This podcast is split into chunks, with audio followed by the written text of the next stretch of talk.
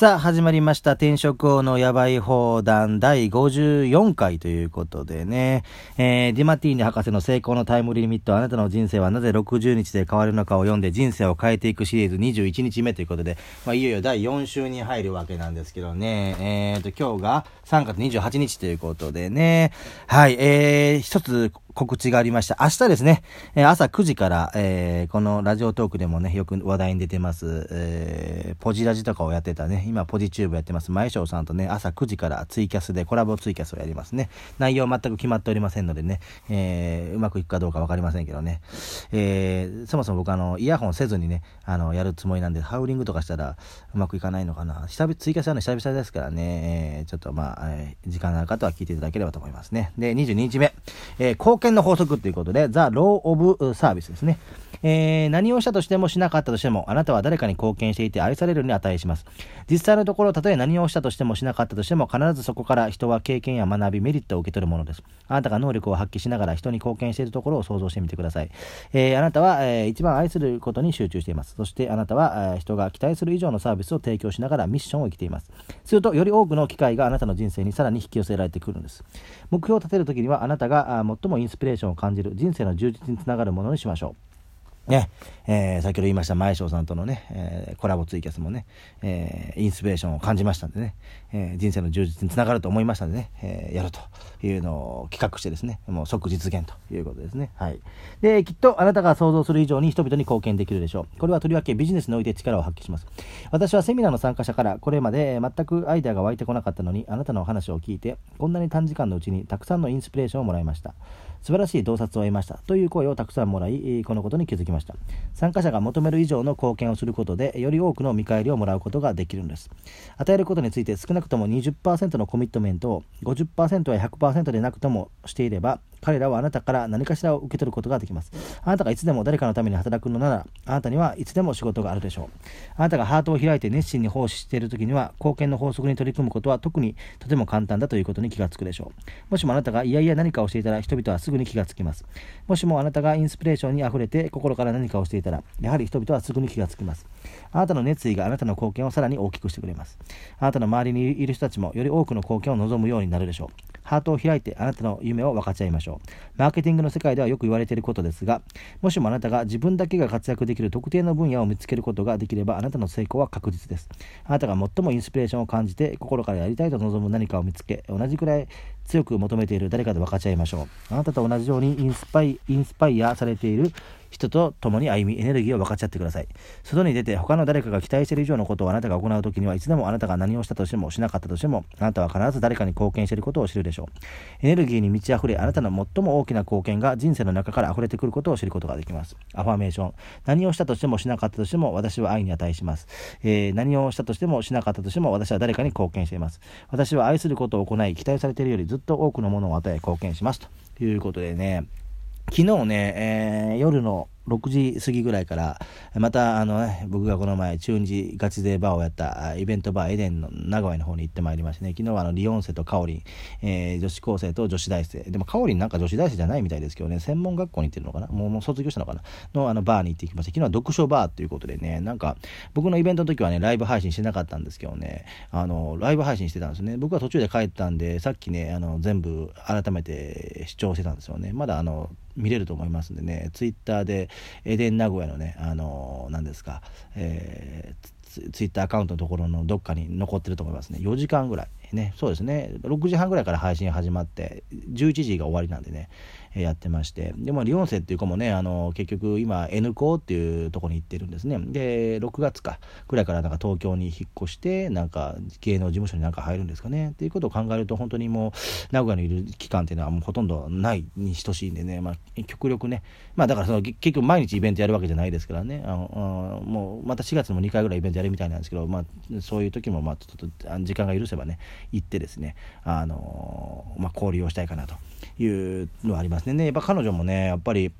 なんですかね、その、やっぱりそのイベントバーエデンで、あの、イベントをやることに対する、なんか、なんですか、計画？うん、まあ昨日もね途中グダグダやったんですけど、えー、読書バーと言いながら、まあ、途中でね僕が僕がいた時はね、まあ、まだ僕がいろいろ喋ってて、まあ、僕の単独トークライブみたいな形になってましたけどね、えー、で僕がいなくなった後ねなんかとあの読書バーなのになんか歌を歌ったりとか。まあ彼女歌うまいですからね、えー、ちょっともう全然読書と関係ないのをやってます。でも最後はね、なんか小説をね、あの、みんなで書いてっていうね、あれちょっと僕も書きたかったですけどね、なんか3行ずつ回してきて作品を完成させるみたいなね、そういうのやっててね、だからやっぱりあの彼女もそうですけどね。そういうそのイベントの企画立てることに関しては結構ワクワクするみたいないろいろアイデアが思い浮かんできて。で、まあ、まあ結果的にねその客観的に見たらねちょっとそのアイデアは素晴らしいけれどもやってみたらちょっと中身がグダグダっていう部分はあるあるあまああるのは仕方がない、まあ、これはだんだん上手くなっていくとは思います、まあ、ただちょっと6月東京行ってしまったらもう、えー、名古屋では、企画やらないんでその、まあ、企画の進歩具合は途中で止まってはしまうとは思うんですけど、まあ、まさに今回この22日目の話の中でありましたよね、えー、あの何ですか。あのあなたがいつでも誰かのために働くのならあなたはいつあなたにはいつでも仕事があるでしょうとかね。あなたの熱意があなたの貢献をさらに大きくしてくれます。あなたの周りにいる人たちもより多くの貢献を望むようになるでしょうみたいな感じでやっぱりそのワクワクするようなことをねやるっていうのは大事かな。ねこれあの本当にあの自己啓発、えー、の世界でよく言われますよね。苫淵さんとかも言ってますけどそのワワントゥーなのかハフトゥーなのかね。しなければいけないからやるのかやりたいからやるのかってことで。でまあやっぱりリオンセなんかはやりたいことをやってると。うん、まあそれがまあ許される年齢でもあるかなっていうのはあるあるんですけど。でも面白かったのがねあのそのバーに一人男性が来てたんですね。えー、男性が来てて、まあ、その方とそのリオンセの価値観の違いがね僕がいなくなってからあのなんかあの話しちゃっててなんかリオンセからするとそのなんか自分が、まあ、ストレスを感じるようなあ人間関係っていうのは立ってしまえみたいな、えー、ことを言っていてでもう一人の彼はそうではないとあのなんかちょっとイライラするなっていうような人がいたとしても付き付き合って我慢して付き合っていくと実はあのそそれがなんかあのや役に立つというかね、えー、なんかあ交流を切ってしまわなくてよかったなみたいな話になるということがいて彼結構ね本当にあの昨日は読書バーみたいな感じだったんでもうそ来てた人の中の何人かは本当になんか哲学書を読んでいたりとかね、えー、本当に小説を読んでいたりとか、うん、まあそういうような感じで。で、まあ、リオンセの言うこともわからんでもないですし、まあ、僕もどちらかというとまあリオンセ側の人間ではあるっちゃあるんですけどね。でもやっぱそれだとやっぱなかなか人間そういうこと深みができていかないっていうのがあって、まあ、文学とかは本当にそうやって人を深くする、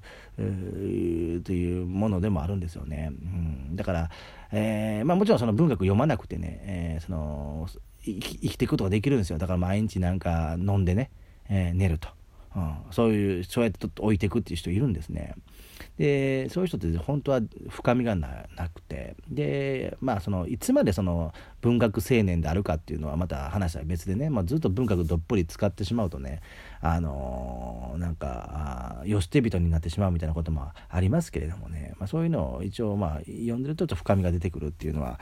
僕はあの肌感覚として分かってると。うん。なその結局その、まあ、特にまあネット上であればね本当にあの何ですかあのツイッターとかでもねあのなんか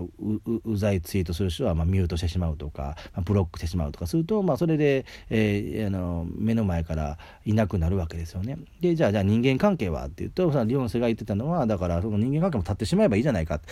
とは言うもののねじゃあ、あのまあ、リオンセの場合は、まあ、今はその N 構成ということでまあ何ですかそういう普通のリアルな学校にも行っていないわけですし、えー、会社員というわけでもないと。ででもじゃあ会社員だったらどうなのかねであるいはそのリアルな学校にいてる人はどうなのかってなってくるとやっぱりね、えー、どうしても人間関係的に合わない人がいたとして、えー、職場であったりクラスメートであったら合いますよね。これをだから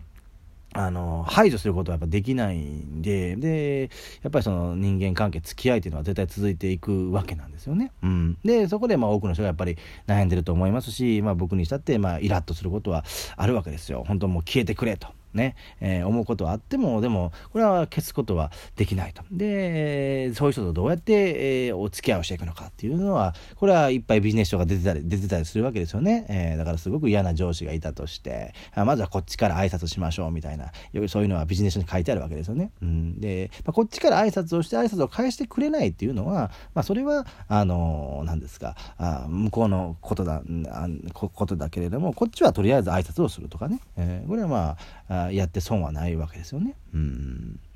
で、まあ、だから本当にね、なんか、嫌だなと思ってた人もね、実は腹割って話したらね、実は、あの、打ち解けるってこともある、あるんですよね、これは。だそれがその、彼が言ってたことなんですよ。だから結局、その表面上の付き合いでね、なんか、あの、嫌だ嫌だって言って、なんか、なんとなく嫌な人を避けてるとね、それこそこういう関係が狭まってくってことを彼も言ってて、そこは確かにうなずけるっちゃうなずけるんですよね。うん。で、まあ、そうは言ってもね、そうは言っても、そんな、あの、たくさん、あの、あ1000人も、ま、万人も付き合うことは、まあ、不可能ですが、まあ、まあ、まあ、ネットで緩くつながるっていうのは全然ありですし、まあ、僕みたいにそう本を書いてたりとか、まあ、そういう、なんですか、あの、えー、コンテンツを販売していく人間からしてみればね、別に嫌いな人であってもね、商品買ってくれたらそれは全然お客様になるわけですしね、えー、だからその直接な普段ずっと付き合うってことでなければ別にそれ緩くつながっていくのは大事。ああ全然あってしかるべきですしね、うん、であのまあでもその目の前のそのまあまあどうしてもね、理解できない場合もありますし、まあその場では理解できなくても、えー、5年、10年経った時に、えー、理解できることもありますからね。えー、それこそ昨日もその、えー、その、あそのリオンセの読書バー行った後は、あの、西野昭弘エンタメ研究所のね、あの、オフ会みたいなのに行ってきてですね、まあ僕が、あの、ブロックされた、話をしたんですね。ブロックされたけどそのブロックが解除になった。って最終的に和解したって話があってね。えー、多くの人たちはなんかそのブロックしたりされたりする経験があんまないらしくてね。結構そこはなんかあの僕だけしかあやっていない体験で結構興味深く聞いていただけましたけどね、うん、だからまあまあ、そうネット上であればあの1回まあブロックするというのは全然ありですしで、まあ、ネット上でブロックしたけどリアルで別にお付き合いしてもいいわけですしねでそこで、まあえー、和解してでブロック解除するということでもいいですしね、えー、だから本当にやっぱり刺したりするというのはもう論外ですからね。うんちょっと全然話が雑談で逸れてしまいましたけどね、えー、今日のテーマは貢献の法則だったんですね。えー、ということで、まあ最初の3分ぐらいの内容をね、えー、もう一回繰り返し聞いていただければと思いますね。はい。えー、ではまた明日お会いしましょう。さようなら。